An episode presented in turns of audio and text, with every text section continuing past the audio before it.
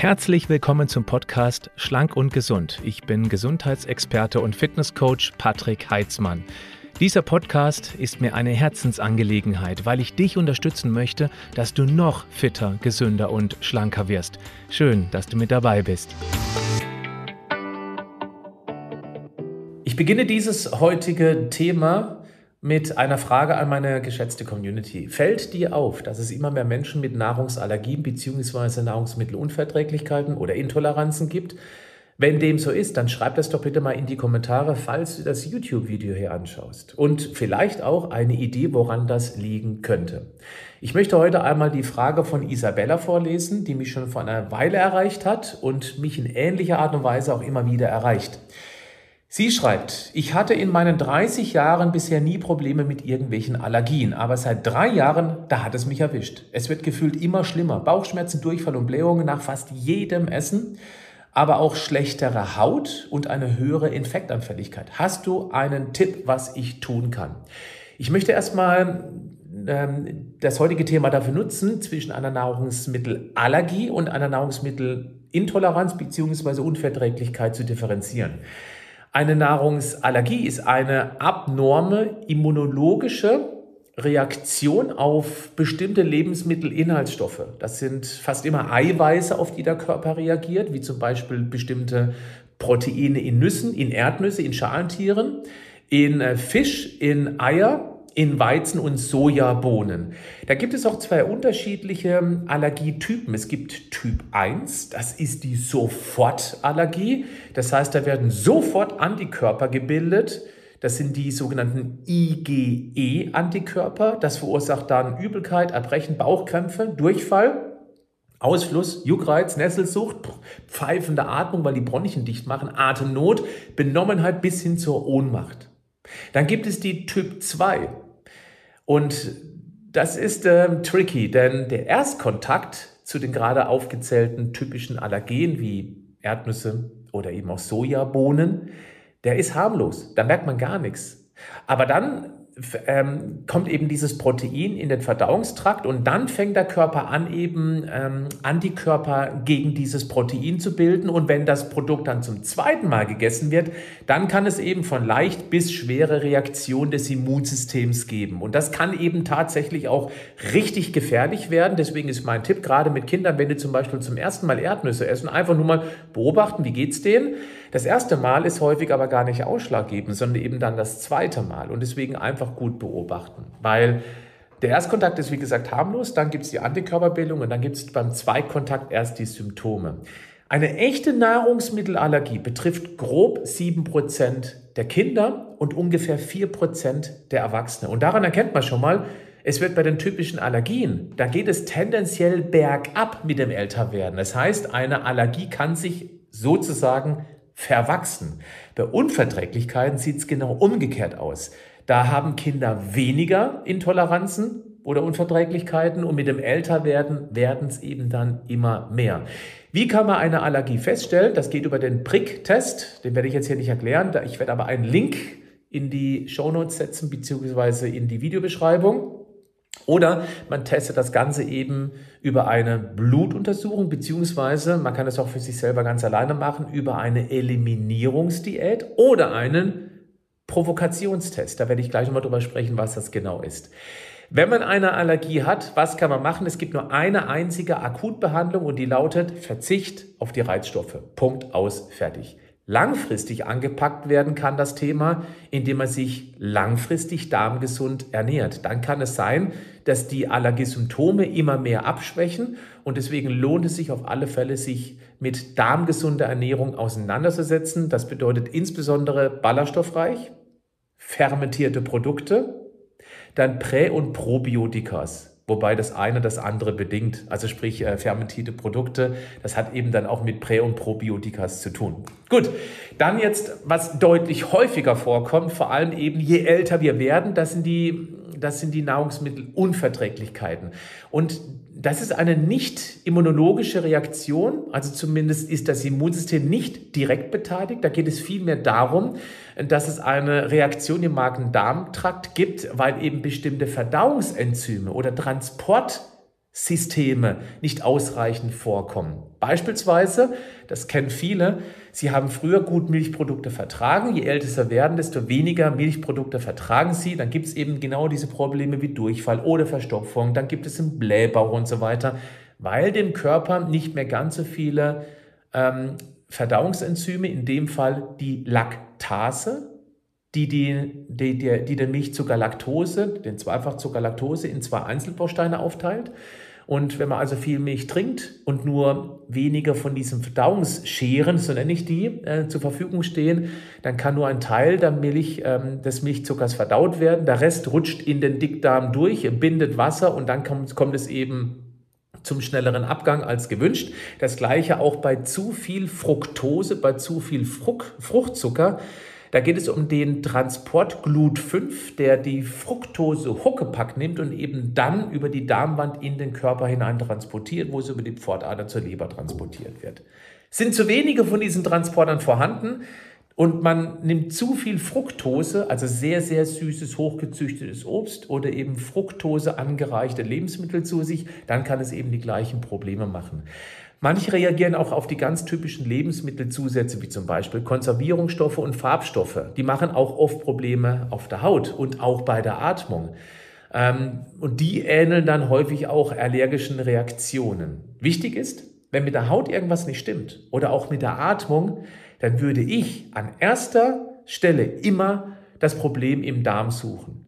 Das heißt, die Atemorgane, also sprich die Lunge und praktisch alles, was dazugehört, und eben auch die Haut sind häufig ein Abbild der Darmgesundheit. Ist der Darm gesund, haben wir viel weniger Hautprobleme beziehungsweise auch solche Themen wie beispielsweise ähm, Asthma. Das wäre vielleicht mal sehr interessant, das die Lösung an dieser Stelle zu suchen. Das mit einem gesunden Darm auch Asthma komplett wegbekommt, das möchte ich nicht behaupten, aber es es kann schon gut sein, beziehungsweise es gibt auch teilweise eine deutliche Verbesserung.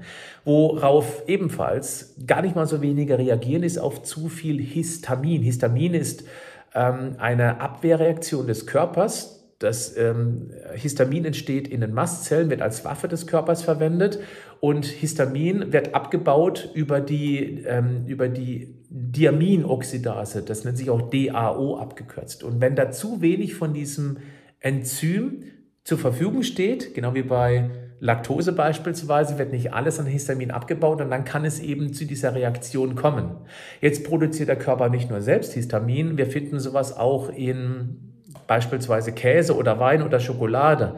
Und das kann zum Beispiel auch zu Migräneanfällen kommen. Also wenn du häufig von Migräne, von Kopfschmerzen betroffen bist, dann wäre das definitiv mal ein Ansatzpunkt, eine Liste im Internet zu suchen über histaminreiche Lebensmittel oder andersrum, du suchst bewusst nach histaminarmen Lebensmitteln und guckst mal, ob sie damit deutlich besser geht. Ich bin der Meinung, wer unter Kopfschmerzen leidet, das ist ein sehr, sehr wichtiger ähm, Angriffspunkt. Gut, was sind denn die häufigsten Nahrungsmittelintoleranzen bzw. Unverträglichkeiten? Ganz klar und weit vorne ran ist die Laktoseintoleranz, also auf Milchprodukte. Das heißt nicht, dass die Menschen, die Laktose nicht vertragen, gar keine mehr essen können. Häufig ist es so, dass man eine gewisse Menge vertragt, aber je mehr es wird, desto schlimmer werden die Symptome. Das gleiche auch bei Fructoseintoleranz, die zweithäufigste. Glutenunverträglichkeit, das ist auch ein Thema, das habe ich auch in einem extra Video behandelt. Oder auch eben, wie gerade genannt, die Histamintoleranz. Dann gibt es auch die Sorbitintoleranz, das heißt gegen Zuckeraustauschstoff. Oder auch die Saccharoseintoleranz. Und das ist spannend.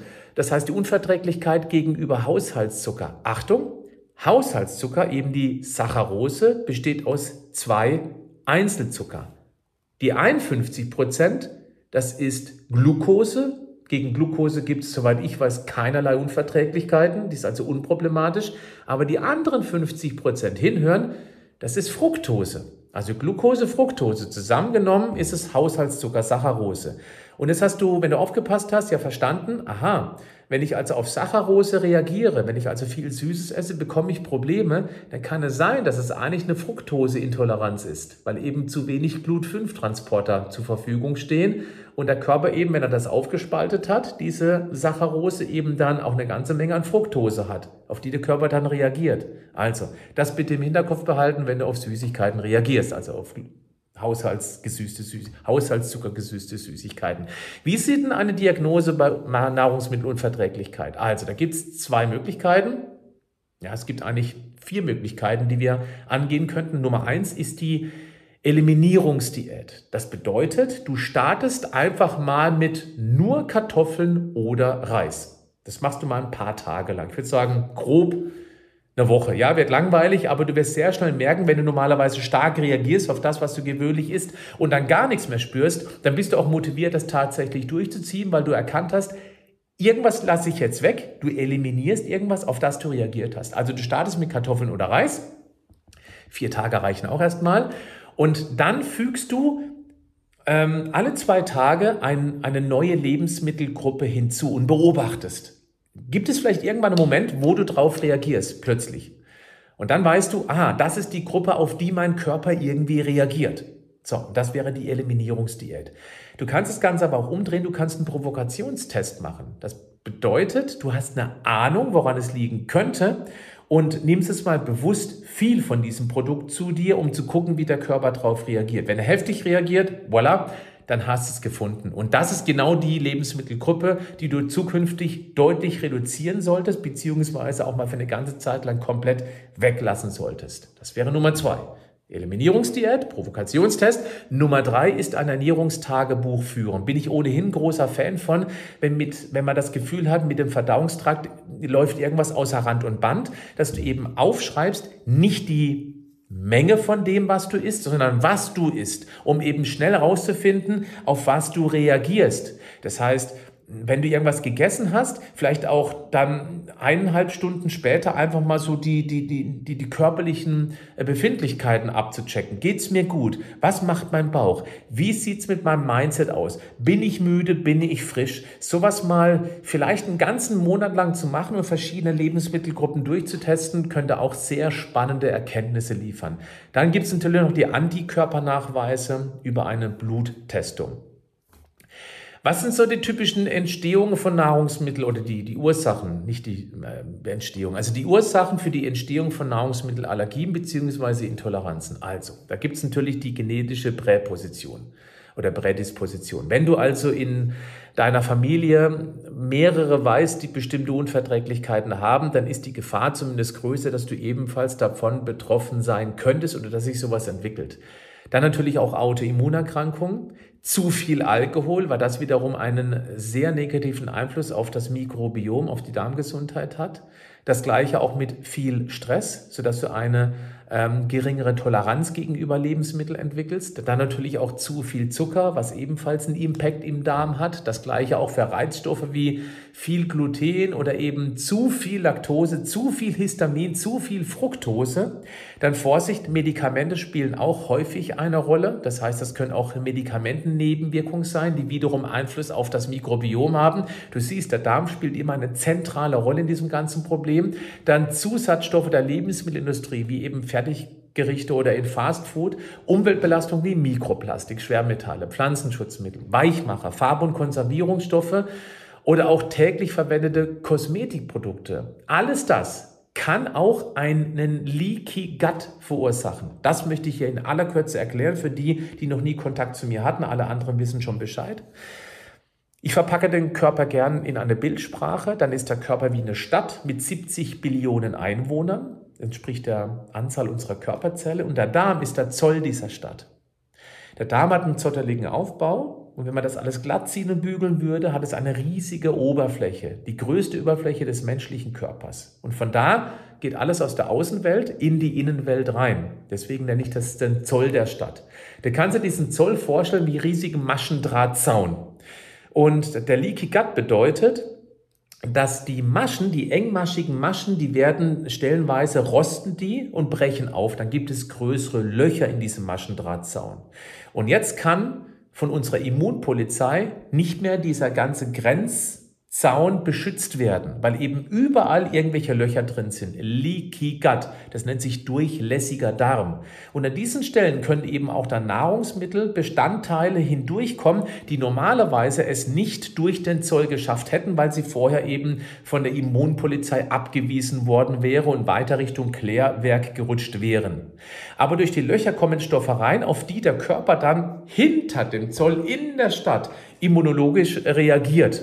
Dann kommt es eben zu Nahrungsmittelunverträglichkeiten, dann kann es zu immunologischen äh, Reaktionen kommen und deswegen ist die Darmgesundheit, der Schutz des Zolls so wahnsinnig wichtig. Merke dir also, ein nicht intakter Darm ist meistens der Auslöser für Allergien und auch für Nahrungsmitteluntoleranzen. Deswegen die Gegenmaßnahmen, ja, natürlich die darmgesunde Ernährung. Das bedeutet Reizstoffe reduzieren, dass der Darm sich beruhigen kann. Reizstoffe haben wir gerade eben schon alle erwähnt. Ballaststoffe rein. Ballaststoffe kannst du dir vorstellen, nochmal ganz kurz zurück zum Maschendrahtzaun. An diesem Maschendrahtzaun, da lagert sich immer mal wieder irgendwelcher Schmodder ab oder auch ähm, so wetterbedingter Moos und Laub und Geäst und so weiter und so fort. Und Ballaststoffe, das ist wie eine Art Reinigungsmittel, was praktisch den Maschendrahtzaun wieder ähm, blitzeblank poliert, sodass eben der Rost abgetragen wird und die Maschen nicht durchrosten können, wodurch sich eben dann so ein löchriger Darm entwickeln könnte. Das machen Ballaststoffe. Ist jetzt stark vereinfacht. Ballaststoffe ernähren eigentlich bestimmte sehr gesunde Darmbakterien, die genau diese Aufgaben der Darmernährung, der Darmschleimhauternährung übernehmen und damit bleibt der Darm gesund. Das wäre jetzt so ein bisschen Richtung fachspezifischer. Ja? Dann ähm, sorgfältige Eigendiagnose, also die Eliminierungsdiät, Provokationstest und dann findest du eben auch raus letztendlich, dass du nicht auf alles verzichten musst, aber auf bestimmte Lebensmittelgruppen. Oft reicht schlichtweg die Reduktion oder auch die Zubereitungsart und Weise, um eben Produkte deutlich verträglicher zu machen. Zum Beispiel, wenn du gegen Nüsse äh, reagierst, jetzt nicht allergisch, ja, sondern eben irgendwie verträgst du nicht, dann kann man die tatsächlich auch stark erwärmen, denaturieren sozusagen, weil das Eiweiß, auf das der Körper dann reagiert, wird denaturiert steht dem Körper noch als Eiweiß zur Verfügung, aber eben in einer anderen Form, auf die der Körper nicht mehr reagiert. Also Wärmebehandlung von diesen typischen Reizstoffen könnte dann in dem Fall durchaus funktionieren. Einfach mal als Idee zum Probieren. Dann mehr Vielfalt in den Darm rein. Also mehr darmgesunde Lebensmittel, einfach neue Lebensmittel entdecken. Und ähm, nach einer solchen Darmregeneration kann es sehr gut sein, dass diese kritischen Lebensmittel eventuell wieder deutlich verträglicher sind. Das ist natürlich super spannend. Wenn das alles sehr viel ist, was ich gerade hier erzählt habe, was du alles tun kannst, natürlich geht es auch ein bisschen einfacher und vor allem eben auch sehr gut durchgetestet nach einem klaren Prinzip, nach einer guten Strategie über die Vita Moment 30 Tage Darmkur. In drei Phasen jeweils von zehn Tagen ähm, schleusen wir unsere ähm, Mitmacher durch einen bewährten Prozess. Da ist eben auch die Eliminierungsdiät, da sind darmgesunde Lebensmittel fest integriert. Und wenn du magst, dann klick mal auf den Link in den Show Notes beziehungsweise in der Videobeschreibung und schau dir mal das Informationsvideo dazu an. Da wird es ganz genau erklärt, warum die eben auch so erfolgreich ist. Jetzt möchte ich gerne aufrufen an die, die hier zugeschaut haben beim YouTube-Video. Welche Erfahrung hast denn du in Bezug auf Allergien, oder Nahrungsmittelunverträglichkeiten und einer darmgesunden Ernährung gemacht. Das fände ich sehr spannend. Das heißt, konntest du die typischen Symptome deutlich reduzieren, weil du begonnen hast, dich darmgesünder zu ernähren? Dann schreib das doch bitte mal in die Kommentare. Vielen Dank dafür. Und jetzt bleib gesund, aber mach auch was dafür. Tschüss.